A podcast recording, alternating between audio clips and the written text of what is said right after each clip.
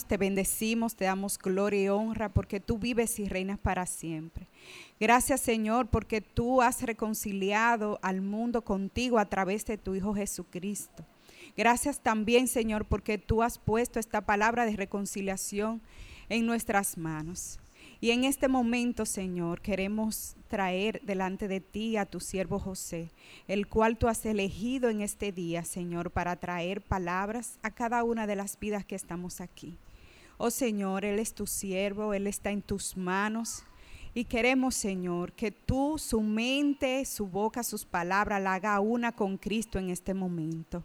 La ates a la mente de Cristo, Señor. Que cada una de las palabras que salgan por su boca vengan de ti, Señor. Y que esta palabra pueda cumplir su función en cada una de las vidas, Señor. Que pueda enseñarnos, que pueda redarguirnos, Señor. Que pueda consolarnos. Oh Padre Santo, y que pueda corregirnos también. Oh Padre Santo, sabemos que tú estás pendiente de cada una de las necesidades de tu pueblo. Oh Señor Jesús, y sabemos que a través de la palabra tú nos das el camino a seguir, Señor. Oh te pedimos que cada uno de los que estamos aquí, tú ponga en nuestros corazones, como pusiste en Lidia en ese momento, el poner atención a la palabra que tú traes a través de tu Hijo Jesucristo, de, de tu Hijo José, Señor. Esa palabra que tu Hijo Jesucristo ha traído al mundo, Señor, para reconciliarnos contigo, Señor. Oh Padre Santo, en tus manos estamos cada uno de los que estamos aquí y sabemos, Señor, que no saldremos por esa puerta como hemos entrado, porque tú, Señor, cuando tocas, transformas, Señor. Tu palabra, Señor, transforma cada una de las vidas. Oh Padre amado, y así queremos salir en esta mañana. En el nombre de tu Hijo Jesús te lo pedimos. Amén y amén. Amén. Gracias. Hermanos, que el Señor les continúe bendiciendo en esta mañana. Como siempre, para mí es un honor y un privilegio edificar a la iglesia por medio de la predicación de la palabra de Dios. Eh, y lo que le pido al Señor en esta mañana es que por la naturaleza de esta prédica, el Espíritu Santo hablando en nuestros corazones. Generalmente el tema que vamos a tratar hoy es tan básico y tan ausente en las iglesias que da mucha pena. Y yo espero que el Espíritu Santo hable a cada uno de nosotros en esta mañana, porque en parte todos llevamos culpa en esta situación. Bien, venimos hablando de la doctrina de la santificación. Tenemos casi un año tratando sobre la santificación. Yo no sé si ustedes han aprendido algo, pero yo espero que sí. Eh, la última prédica hablamos de los medios corporativos de santificación, es decir, aquellos que se desarrollan en el contexto de nuestra relación con los hermanos en la iglesia local. Amén.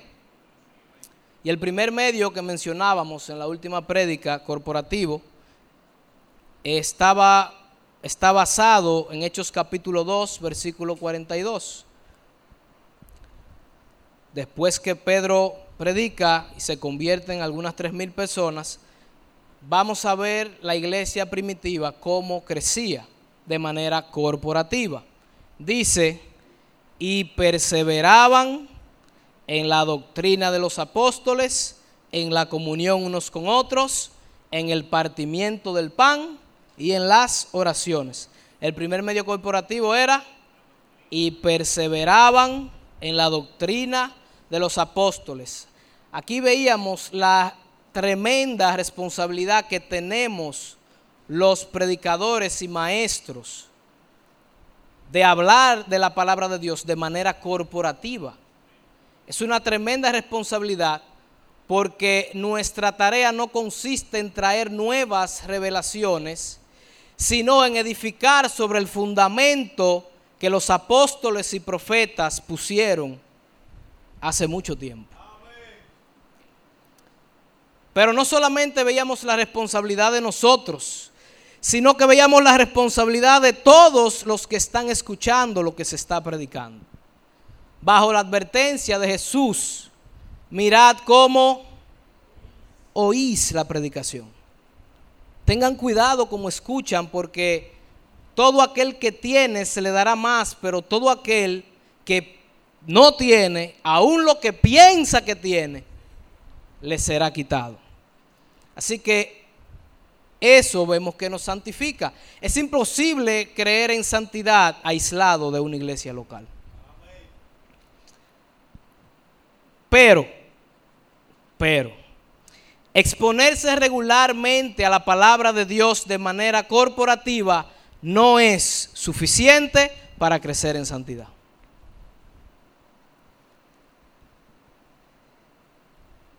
No nos sirve de nada, hermanos, exponernos solamente de manera corporativa a la predicación de la palabra si eso no surge un efecto y se manifiesta visiblemente en la vida de la iglesia. A ver, ¿cuál es la característica del fruto por el cual los cristianos son conocidos? Y en esto conocerán que son mis discípulos, en que se amen los unos a los otros. De manera que venir a escuchar la palabra no me puede santificar si esa predicación de la palabra no se evidencia en la vida de la iglesia. ¿Cómo se puede evidenciar que estamos cimentados en la doctrina apostólica? Y no digo la doctrina apostólica de ahora, sino de los apóstoles de Jesucristo. ¿Cómo se puede evidenciar? El segundo medio de santificación que complementa el primero es y perseveraban en la comunión unos con otros. Volvamos a Hechos 2.42 para que lo vean. Así que una iglesia cimentada en la predicación de la sana doctrina debe reflejarse en la comunión que tienen los hermanos aquí. Amén. Vamos a ver cómo era la vida de estos primeros cristianos. Esta vida cimentada en la doctrina de los apóstoles, vamos a ver cómo era. Hechos 2, 44 al 47. Y todos los que habían creído estaban juntos y tenían en común todas las cosas y vendían sus propiedades y sus bienes y los repartían a todos según la necesidad de cada uno. Y perseverando unánimes cada día en el templo y partiendo el pan en las casas, comían juntos con alegría y sencillez de corazón, alabando a Dios y teniendo favor en con todo el pueblo. Y el Señor añadía cada día a la iglesia los que habían de ser salvos. Esa era la manifestación de la predicación apostólica en la iglesia primitiva. ¿Qué usted nota? Amor, comunión, ¿no se da cuenta? Hermano, una de las señales que indica la decadencia espiritual en una iglesia es cuando los miembros de esa iglesia vienen aquí como simples espectadores. Vienen aquí todos los domingos, cantamos las canciones y nos vemos el otro domingo. Eso no es la vida que Dios planificó para los cristianos. Eso indica decadencia espiritual, eso indica estancamiento espiritual y así Dios no hace crecer la iglesia. No lo hace. Si no hay comunión unos con otros, no lo hace. Así que no solamente debemos permanecer en la doctrina de los apóstoles, sino que debemos permanecer en la comunión unos con otros. Hermano, yo tengo 32 años casi en iglesias cristianas y yo creo que esto es lo menos practicado en las iglesias. La predicación se hace en base a la doctrina de los apóstoles y profetas, es decir, de acuerdo a la palabra de Dios por lo general, pero cuando se trata de comunión unos con otros, estamos todos quemados, incluyéndome a mí. Así que, para desarrollar esta prédica, la dividí en tres partes para que podamos entender. Primero, ¿qué significa tener comunión unos con otros? Segundo, ¿qué implicaciones prácticas de la comunión cristiana tienen que ver con la santificación personal? ¿Cuáles son las implicaciones prácticas? Y tercero, ¿cómo perseverar en la comunión con mis hermanos me santifica?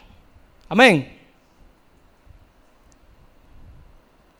Vamos al primer punto inmediatamente. ¿Qué significa tener comunión unos con otros?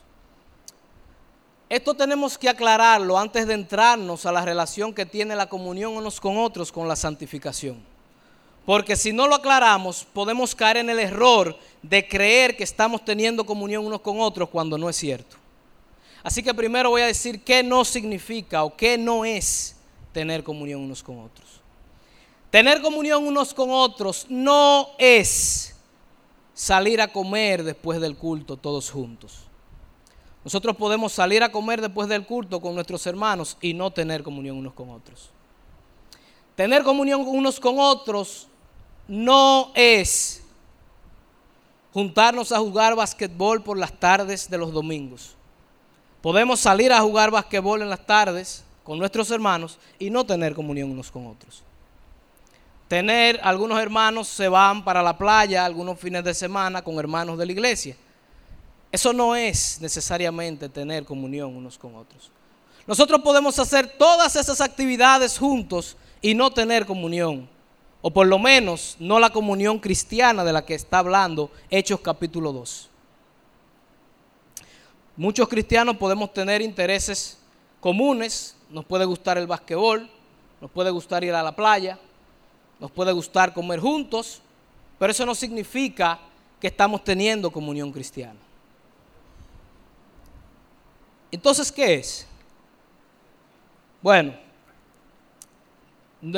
quiero aclarar, yo no estoy diciendo que estas cosas sean malas. Estas cosas son buenas porque fortalecen nuestros lazos de amistad entre los creyentes, entre los hermanos. Así que sigámoslo haciendo. Lo que estoy diciendo es que eso no necesariamente quiere decir que estamos teniendo comunión cristiana de la que se habla en Hechos capítulo 2. ¿Qué quiere decir entonces? Comunión viene de la palabra griega koinonía, cuya raíz es koinos, que significa común. O sea que la palabra traducida es exactamente la que tenemos, es común unión. Es decir, la idea que transmite esta palabra es la de un grupo de personas que tienen algo en común, algo en la que todos participan y que todos comparten. Yo le pregunto, ¿qué es eso que tienen todos los cristianos, de lo cual todos participamos y que todos tenemos en común? Todos los cristianos tenemos a Cristo en común. Cristo es lo que nos une.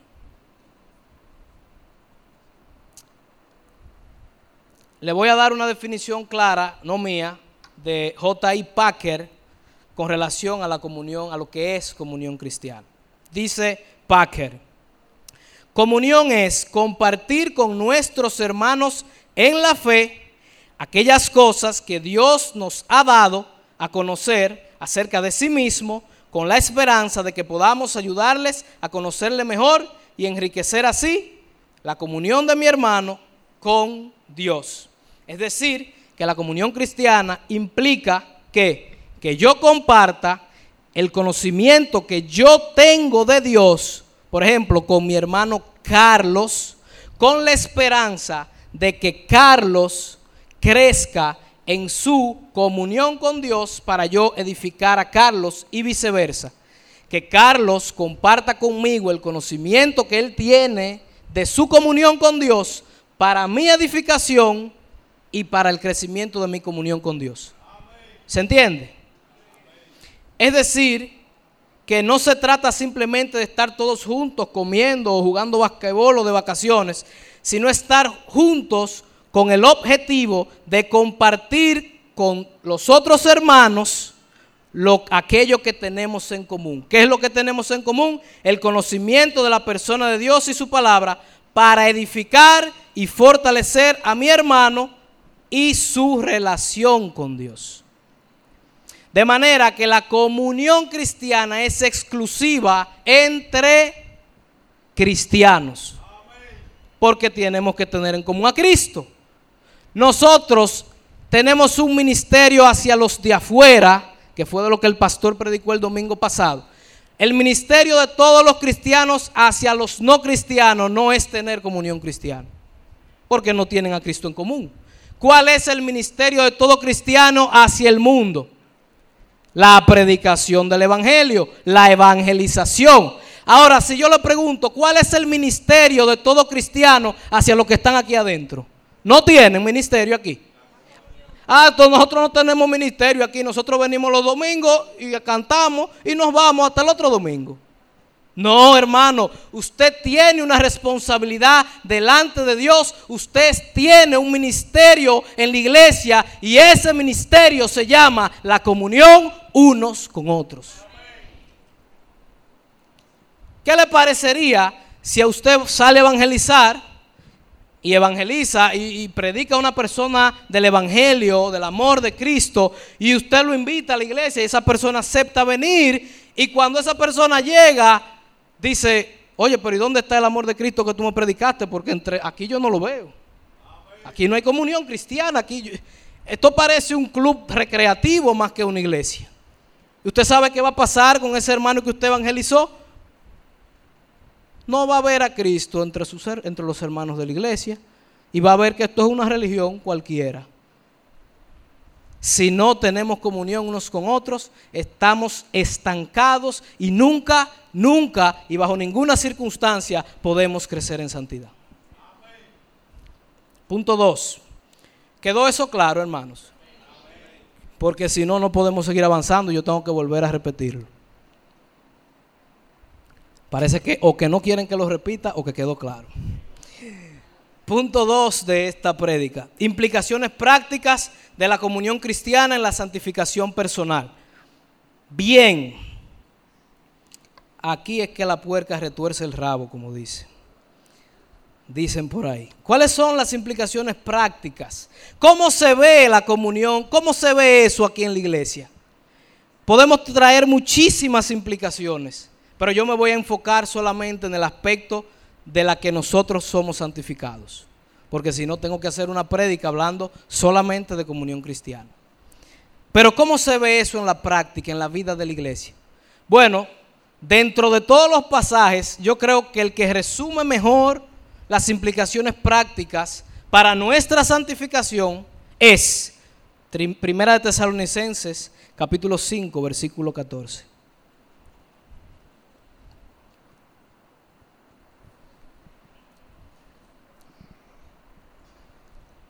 ¿Lo tienen? Ok, leemos.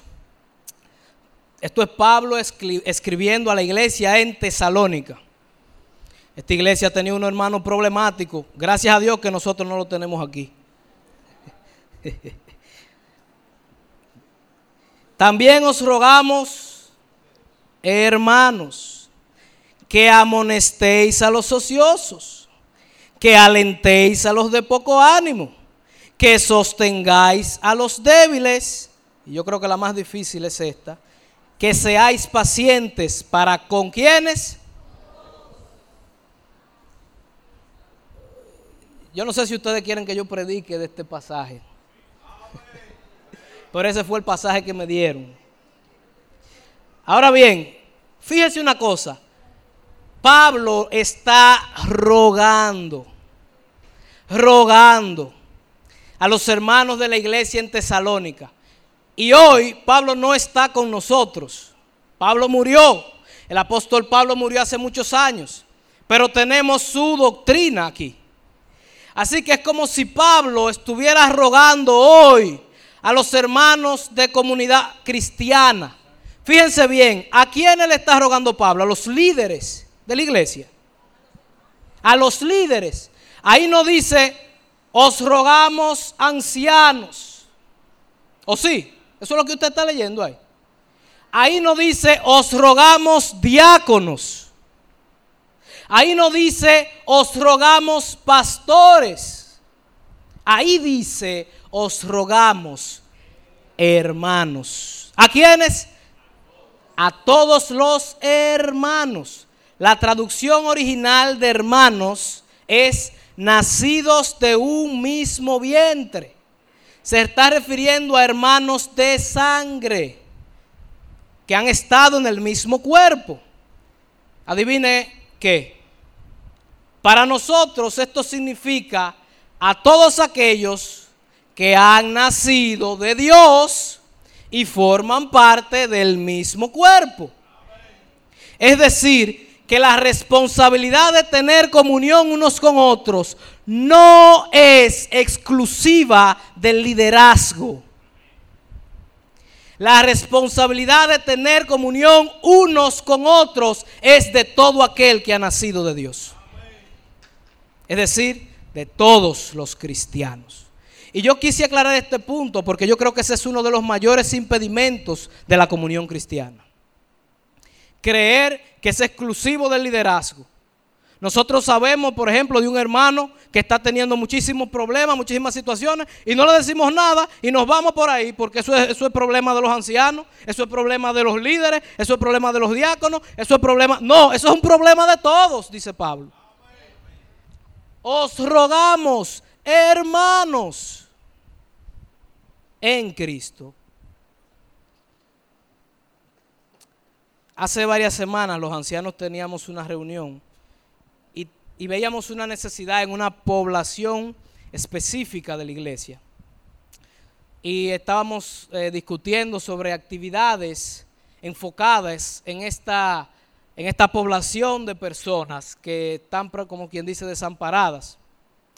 Y yo creo que nosotros tenemos que hacer las actividades. Pero yo le voy a decir algo dos o tres o cuatro o cinco actividades al año enfocadas en poblaciones de la iglesia no van a hacer el trabajo que Dios pretende hacer con la comunión cristiana. No lo van a hacer. No lo van a hacer. Porque el medio para crecer y edificarnos unos con otros no son las actividades corporativas solamente, sino la comunión unos con otros.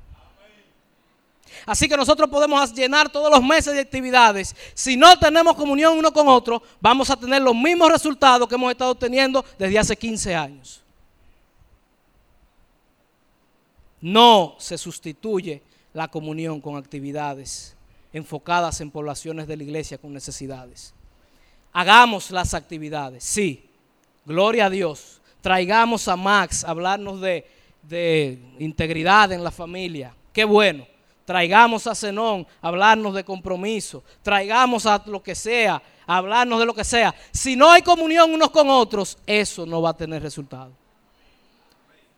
Porque Dios no da crecimiento así. Así que por eso, usted ve por qué le pido al Señor que hablando en nuestro corazón. Porque esto es difícil. Bien, aquí hay tres tipos de hermanos y de lo cuales yo creo que todos en algún momento hemos sido de estos hermanos. ¿Qué dice? Vamos a primera de Tesalonicenses otra vez. Pablo identifica hermanos ociosos. Gracias a Dios que aquí no hay de esos. ¿Cuál es el tratamiento para ese problema? La amonestación. ¿Quiénes son los responsables de amonestar a los ociosos? Los líderes nada más. Los ancianos. Los diáconos. Todos somos responsables de amonestar a los ociosos. La palabra ocioso quiere decir sin orden. Y en este contexto se refería a los, aquellos militares que eran insubordinados, que se vivían saliendo de la fila sin orden, insubordinados. estos son hermanos que le llevan la contra a todo lo que está haciendo la iglesia. Ellos no están de acuerdo con nada. Ellos son insubordinados. Gracias a Dios que aquí no hay, no hay gente así. Perdón, yo no puedo ser sarcástico. Aquí hay gente así. Aquí hay hermanos insubordinados. Se salen de la fila, van en contra de todo lo que Dios está haciendo en la iglesia. Para poner un ejemplo práctico, por ejemplo, los líderes nos vamos de retiro y duramos un fin de semana, traemos el plan del año y bueno, venimos y comunicamos a la asamblea lo que tratamos con Dios allá y decidimos que es, por ejemplo, que este año es el tiempo de salir a fundar iglesias. ¿Qué va a decir un hermano desordenado? No, no, no, no podemos salir a fundar de iglesia. Es tiempo de crecer uno aquí, eh, eh, de, de, enfocarse en nuestras necesidades como iglesia. Es tiempo de que la iglesia madure. Somos muy inmaduros para salir a la iglesia, dice el insubordinado. Pues los líderes escuchamos al hermano y decimos, bueno, pues puede ser verdad, vamos a ver. Y nos reunimos otra vez y decimos, mira hermano, nos vamos de retiro y decimos, mira hermano, creemos que usted tiene razón, es tiempo de enfocarnos en las necesidades de adentro antes de salir a fundar iglesia. ¿Qué va a decir el hermano insubordinado? No, no, no, ustedes están siendo egoístas. Lo que yo creo que tenemos que hacer es salir a fundar iglesias. ¿Usted se da cuenta? Ellos, eh, no importa lo que usted decida hacer, ellos están en contra. ¿Y cuál es el tratamiento para este hermano? ¿Sacarlo de la iglesia? ¿Recluirlo? Pisotearlo, maltratarlo, ignorarlo como muchas veces hacemos. No.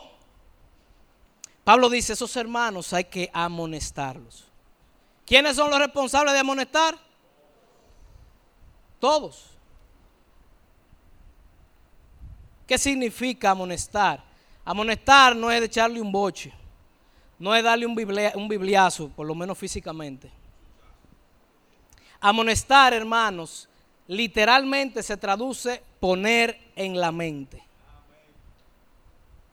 ¿Qué es lo que le vamos a poner en la mente?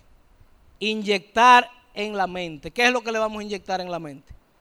Una verdad bíblica que derribe el argumento que tiene el hermano. ¿Qué es lo único que puede derribar todo argumento que se levante en contra del conocimiento de Dios? La palabra de Dios. De manera que amonestar es buscar al hermano y poner en su mente un argumento bíblico y dejar que Dios sobre en él. Que Dios lo va a hacer. Esto es muy desagradable. A nosotros no, no nos gusta amonestar a nadie. Esto es como poner una vacuna que duele, pero sabemos que sana. Pero porque duele, preferimos no hacerlo. Nosotros tendemos a no amonestar a nadie por temor a la respuesta de esa persona. Puede decir, no, que ese hermano no eh, eh, responde de una manera incorrecta, yo no me voy a meter con ese hermano, a Dios que se encargue de él. No, por amor a Cristo y a su hermano, usted debe amonestarlo aunque ese hermano le devuelva mal. Porque esa es la responsabilidad suya como hermano en Cristo del otro amonéstelo. Ponga en la mente una verdad bíblica que derribe todo argumento que se está levantando en contra del conocimiento de Dios. Hágale ver a ese hermano que lo mejor que le puede pasar es servir a Cristo en comunión con sus hermanos, no insubordinadamente. Y muchas veces la actitud que tomamos con estos hermanos es no meternos con ellos. Usted sabe, eso es una actitud homicida. Pregúntele a Caín. Esto mi mamá lo usó mucho conmigo para que yo hablara con Eduardo. Cuando Dios le pregunta a Caín, Caín, ¿y dónde está tu hermano? Caín le dice, pero ¿y acaso soy yo guarda de mi hermano? La respuesta de Dios es sí, tú eres guarda de tu hermano. Amonéstalo. Aunque te responda mal, aunque no te quiera hablar. Amonéstalo. Porque Dios te está mandando a amonestarlo. Y el que es amonestado debe ser humilde. Y debe saber que ese hermano no lo está amonestando porque le da la gana. Lo está amonestando porque está preocupado por la salud espiritual de él. Y quiere que el hermano crezca en santidad.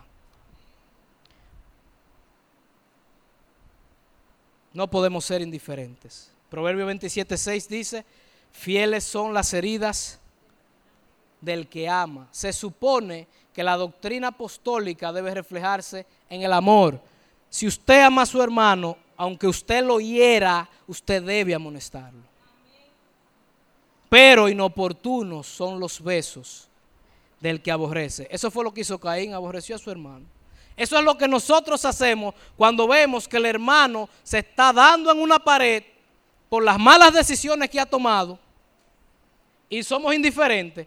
Eso es una actitud que muestra que nosotros no amamos al hermano, que nosotros lo aborrecemos, porque lo dejamos en su pecado. ¿Cómo usted cree que el hermano va a crecer? Ah, Dios que lo haga crecer en su casa. No, el medio es usarte a ti para que lo amonestes y ese hermano crezca. Y viceversa, porque todos en algún momento necesitamos amonestación. Yo he necesitado ser amonestado. Y la pastora usa Proverbio 27.6 para amonestarme. Mira, mi hijo, porque yo te amo, te tengo que decir esto. Ella sabe que es así. Me lo dice a mí, pero quizá con otro no se atreve mucho porque hay que decírselo también. A todos los que son hermanos. A un impío no le venga con eso, porque puede tener muchos problemas. Entonces, el tratamiento para los ociosos es amonestarlo. ¿Quiénes son responsables? Todos somos guardas de nuestros hermanos. El segundo, están los de poco ánimo. Esto es otro tipo de hermano diferente. El tratamiento para los de poco ánimo, ¿cuál es? Alentarlo. Mire, es importante que sepamos identificar cuál es la situación del hermano antes de darle un tratamiento. Al que está de poco ánimo, no podemos amonestarlo. Tendríamos que hacer otra prédica también para poder identificar este tipo de hermano, pero no tengo tiempo. El asunto es que esto es otro tratamiento. Porque muchas veces lo que pasa es que cogemos a los de poco ánimo y lo amonestamos. No, no, Pablo dice, no, a los de poco ánimo hay que alentarlos, no amonestarlos. Imagínense, yo voy a definir lo que son de poco ánimos. La traducción griega lo que quiere decir es de alma pequeña.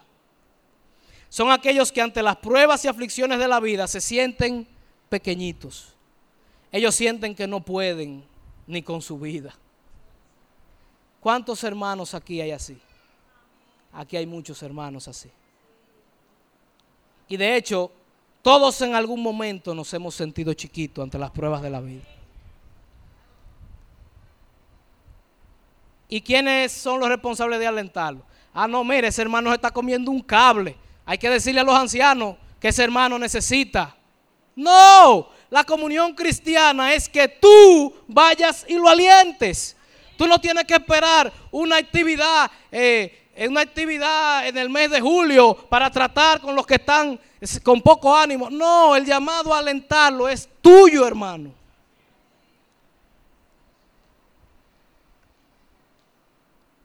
Imagínense que un hermano así lo amonestemos. Eso es como, bueno, amonestar es poner en la idea, en la mente una idea bíblica. Y vamos donde el hermano que está así de poco ánimo le decimos, mira, tú estás mal porque el gozo del Señor es tu fortaleza y nosotros tenemos que estar siempre gozosos y tú estás en pecado. No, es que ese hermano en ese momento no necesita ser amonestado. Es verdad que el gozo del Señor es nuestra fortaleza. Pero primero hay que ver qué es lo que está afligiendo al hermano, ¿o no? Así que tenemos que alentar a estos hermanos. Alentar significa ponerse al lado del hermano y alentarlo. Muchos hermanos nos vienen con problemas y situaciones y nosotros lo que le decimos es, no, está bien, yo voy a orar por ti, nos vemos el otro domingo. No, alentarlo es ponerte al lado de él. Y alentarlo, ¿con qué lo vamos a alentar? ¿Con qué lo alentamos? Salmo 10, 119, 25.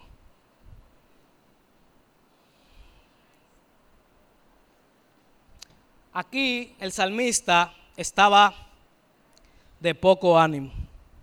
Se sentía pequeñito ante la situación que estaba pasando. Sentía que su alma estaba abatida hasta el polvo. ¿Con qué debemos alentar a estos hermanos? Dice el salmista, vivifícame según tu palabra.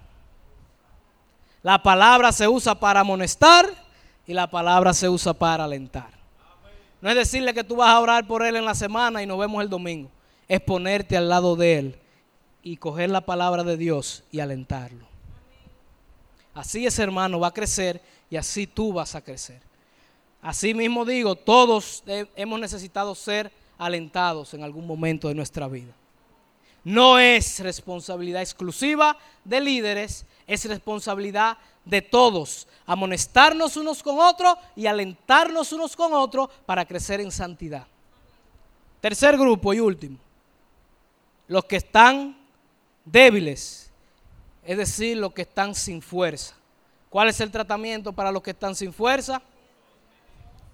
Soportar a los que están sin fuerzas, sostener. La idea que transmite esto es esos hermanos que se sienten malos hijos de Dios. No tienen fuerzas espiritualmente hablando, son, se sienten como los peores de los pecadores, viven en derrota, eh, llevan una vida cristiana deprimente. ¿Qué vamos a hacer? ¿Amonestarlo? ¿Alentarlo? No, lo vamos a sostener, hermano. Quiere decir servirle de apoyo para que no termine de caerse. La idea que expresa es como un torrente de un río. Y el hermano está agarrado de, un, de una hebrita. No tiene fundamento bíblico para sostenerse. Usted como hermano en Cristo, que es de ese hermano que se lo está por llevar la corriente, es darle más asideros bíblicos para que él pueda agarrarse y sostenerlo. Así ese hermano crece en santidad. Usted ve que no se puede crecer solo en la casa. El cristianismo no existe aparte de la iglesia local. Y los últimos, tener paciencia con todos. Aquí el diagnóstico no es ni débil, ni ocioso, ni, ni, ni de poco ánimo. Aquí el diagnóstico no es ninguno de esos. Son personas que sí, no son no tienen ningún problema, ni siquiera ningún problema de pecado. Son personas que simplemente piensan diferente a nosotros. Para con todos. Uno dice, ¿y acaso en la iglesia de Dios va a aparecer gente con la cual tenemos que tener paciencia? Porque no se supone que somos todos cristianos aquí. Se supone que eso de tener paciencia con un hermano no debería ser. ¿Acaso aparecerá algún hermano que saque de quicio al otro? Bueno, la respuesta bíblica es que sí hay hermanos que sacan de quicio. ¿Cuántos han sido sacados de quicio por un hermano? ¿A cuántos hermanos tú has sacado de quicio? Pacientes para para con todos. Somos todos diferentes, hermano. A mí me parece que Dios tiene mucho sentido del humor. Porque unir en un mismo cuerpo, por ejemplo, a judíos y a gentiles, que, que los gentiles no sabían nada de judaísmo, y unirlos en un mismo cuerpo a través de Cristo, eso como que choca. Unir a esclavos y a libres en una misma iglesia. Unir a judíos y a samaritanos que eran enemigos a muerte. Todos diferentes. Aquí todos somos diferentes. A algunos les gusta el grupo de alabanza de Marta. A otros les gusta el grupo de alabanza de Emilio. Algunos están de acuerdo con la teología reformada. Otros están de acuerdo con la doctrina eh, pentecostal. Eh, algunos les gustan las canciones rápidas. A otros la lenta. Somos educados de manera diferente. Venimos de diferentes hogares. Mira hermano, prácticamente tenemos en común lo único que necesitamos tener en común para tener comunión unos con otros. A pesar de todas esas diferencias, Cristo nos une. Y Cristo es suficiente para que tengamos comunión unos con otros.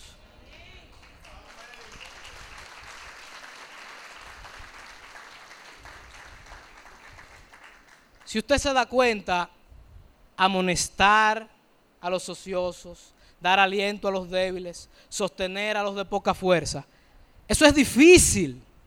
Eso es muy difícil. Eso requiere compartir mi vida con la del hermano. Eso requiere preocuparme por mi hermano. Y en una sociedad tan individualista eso casi no se ve. Esto no es natural. Esto es sobrenatural. Pero los cristianos no somos naturales. Somos sobrenaturales porque el Espíritu de Dios mora en nosotros. Así que aunque usted no lo crea, usted está en capacidad de amonestar al ocioso, de dar aliento al débil y de sostener a los de poca fuerza. Si usted no se siente muy preparado o no sabe cómo hacerlo, puede referirlo a uno de los líderes. Pero si usted puede hacerlo, es su responsabilidad. Y no solo a los líderes nos van a pedir cuenta, a los hermanos nos van a pedir cuenta. Bien, se me fue el tiempo. Vamos a tratar este punto rápido. Si me dan permiso. Si no, puedo unirlo a la otra prédica. Mira, me falta el punto de cómo perseverar en la comunión nos santifica. ¿Cómo funciona esto? ¿Cuál es la mecánica? Romanos 15.1.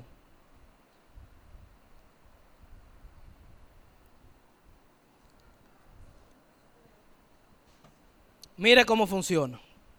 Así que los que somos fuertes, está hablando a los hermanos también. Así que los que somos fuertes, ¿qué debemos hacer? Soportar las flaquezas de los débiles y no en el sentido negativo de que, ah, yo tengo que soportarte a ti. No, no. Es servir de apoyo para los débiles y no agradarnos de nosotros mismos. Hermano, y si somos honestos, todos en algún momento hemos estado en posición de debilidad. Mire, la santificación exige el fortalecimiento de nuestras áreas débiles, ¿sí o no? Porque tenemos que parecernos a Cristo. Entonces las áreas débiles tenemos que fortalecer esas áreas. Adivine cómo Dios pretende fortalecer nuestras áreas débiles. A través de los hermanos, de la iglesia. Eso, se supone que el hermano fuerte, en vez de juzgar y criticar al débil, lo que debe es sostenerlo. Porque esa es la manera como el débil va a desarrollar o a fortalecerse en esas áreas débiles. Y asimismo, si el débil ve en alguien fuerte, alguien fuerte tiene áreas débiles, déjeme decirle. El que usted considera más fuerte aquí tiene áreas débiles. Si un débil que se considera débil ve a un fuerte con un área débil, en vez de decir, y eso que predica en la iglesia, lo que debe ir es a sostener al hermano para que el hermano crezca. Lo que, yo no sé qué es lo que nos pasa a nosotros los cristianos. Porque yo veo que hacemos todo lo contrario a lo que Dios está diciendo. Un hermano fuerte pisa al débil. No, te dice sosténlo. Un hermano débil que ve una debilidad en un fuerte, lo critica, lo murmura. No, tampoco, te dice que vaya y lo sostenga también.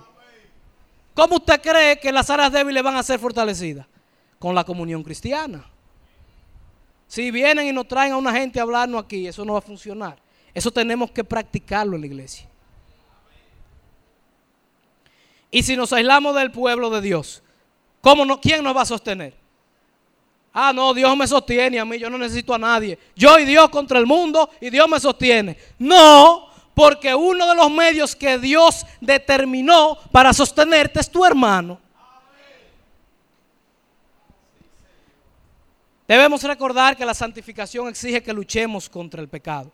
El problema es que muchas veces nosotros no vemos nuestro pecado porque nos ciega. Y adivine quién ve el pecado del otro. Mire, nosotros somos muy difíciles para identificar nuestros propios pecados.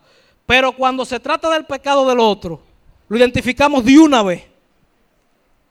Y Dios lo diseñó así. ¿Pero para qué? ¿Para qué? Para criticarlo, para murmurarlo. Pareciera que sí, porque eso es lo que nosotros hacemos cuando Dios nos muestra debilidades de los hermanos. Primera de Pedro 4:9.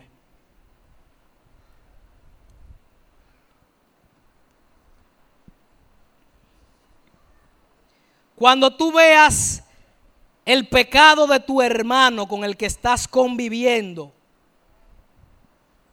el apóstol Pedro dice, hospedaos los unos a los otros, sin murmuraciones, quemados todos.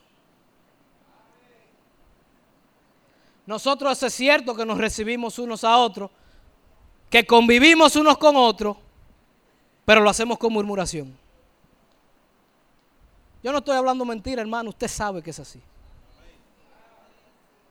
¿Cómo dice la palabra de Dios que debemos convivir unos con otros? Sin murmuraciones. Entonces, ¿para qué Dios te revela o te hace ver el pecado que el hermano no está viendo? Hebreos 3, 12, 13 nos dice para qué.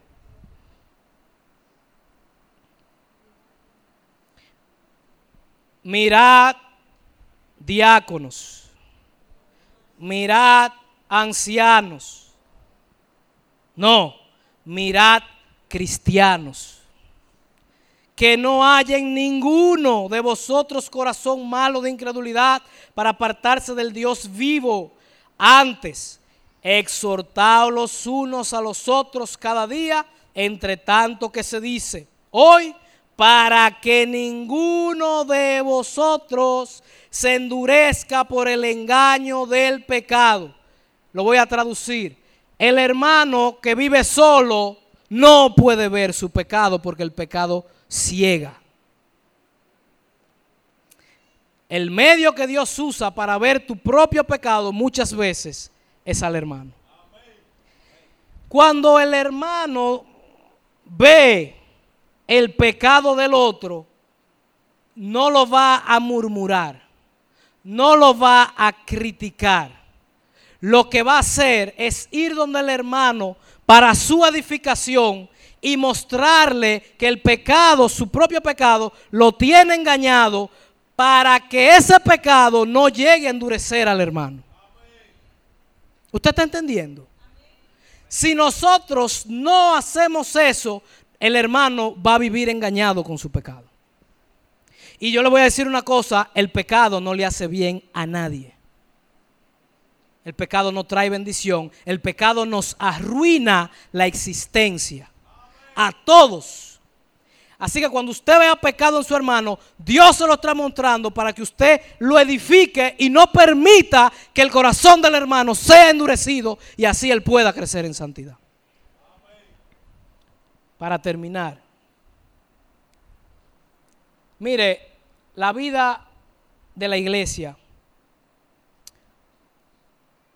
tiene incluida las faltas de los hermanos. Las faltas.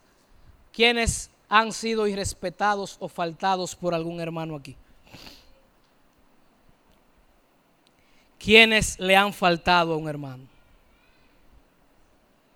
¿Usted sabe para qué es eso? Que Dios lo permite. Para que Dios lo hace para que usted vea la condición en la que usted está y en la que está su corazón. Porque es muy fácil cuando estamos solos. Una persona en su casa puede decir, yo tengo una paciencia de un oso perezoso. Pero claro, porque tú no tienes nadie que te enchinche. Hasta yo la tengo en mi casa. Usted sabe cómo se va a saber si usted ha crecido en la paciencia. Cuando Arelis me falte. ¿Cómo yo reacciono? Cuando yo le falte a Areli, Areli va a ver qué tanta mansedumbre, qué tanto haya crecido en santidad en ese fruto. Cuando yo le falte a alguno de ustedes, eso va a revelar en dónde usted está con relación a su santificación. Dice un refrán que buena verja hace buenos vecinos. Claro, si usted está aislado, cualquiera sí, venga, venga aquí a la iglesia y con sus queridos y amados hermanos comience a convivir para que usted vea cómo comienzan a salir las faltas y usted pueda medir qué tanto ha crecido. Así que hermano, vamos a ponernos de pie y vamos a orar.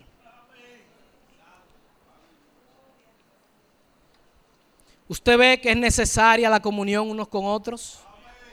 ¿Usted se ha dado cuenta de las implicaciones que tiene tener comunión unos con otros? Yo voy a hacerle dos preguntas para que usted nada más medite. La primera, ¿está usted dispuesto a tener este tipo de relación con su hermano? Si usted no está dispuesto a tenerla, déjeme decirle algo. Usted ha vivido en una religión, usted no ha vivido el cristianismo. Porque el cristianismo implica compartir mi vida con mi hermano. Si usted no está dispuesto, Vamos a orar para que el Señor ponga en usted esa disposición. Posiblemente oremos para que usted se arrepienta y se convierta. Ahora, la otra pregunta que voy a hacer, ¿está usted teniendo este tipo de relación con su hermano ahora mismo, hoy? Piense.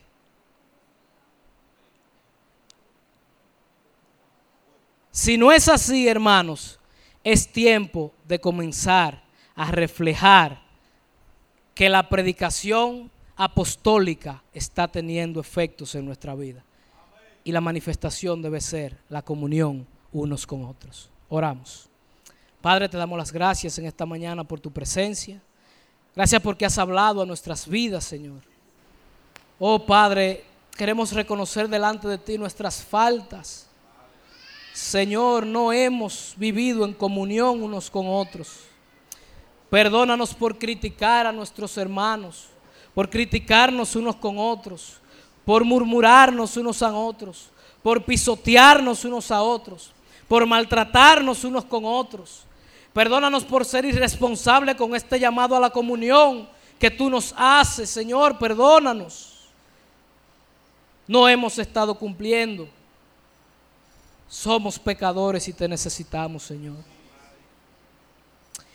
Oh Padre, derrama de tu amor en nuestros corazones para poder manifestarlo a mi hermano, Señor.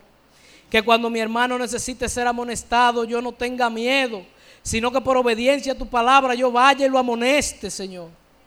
Si el hermano necesita aliento, pon amor en mi corazón para ir a alentar a mi hermano. Si el hermano está débil, Señor, ayúdame a darle fuerza por tu palabra, Señor.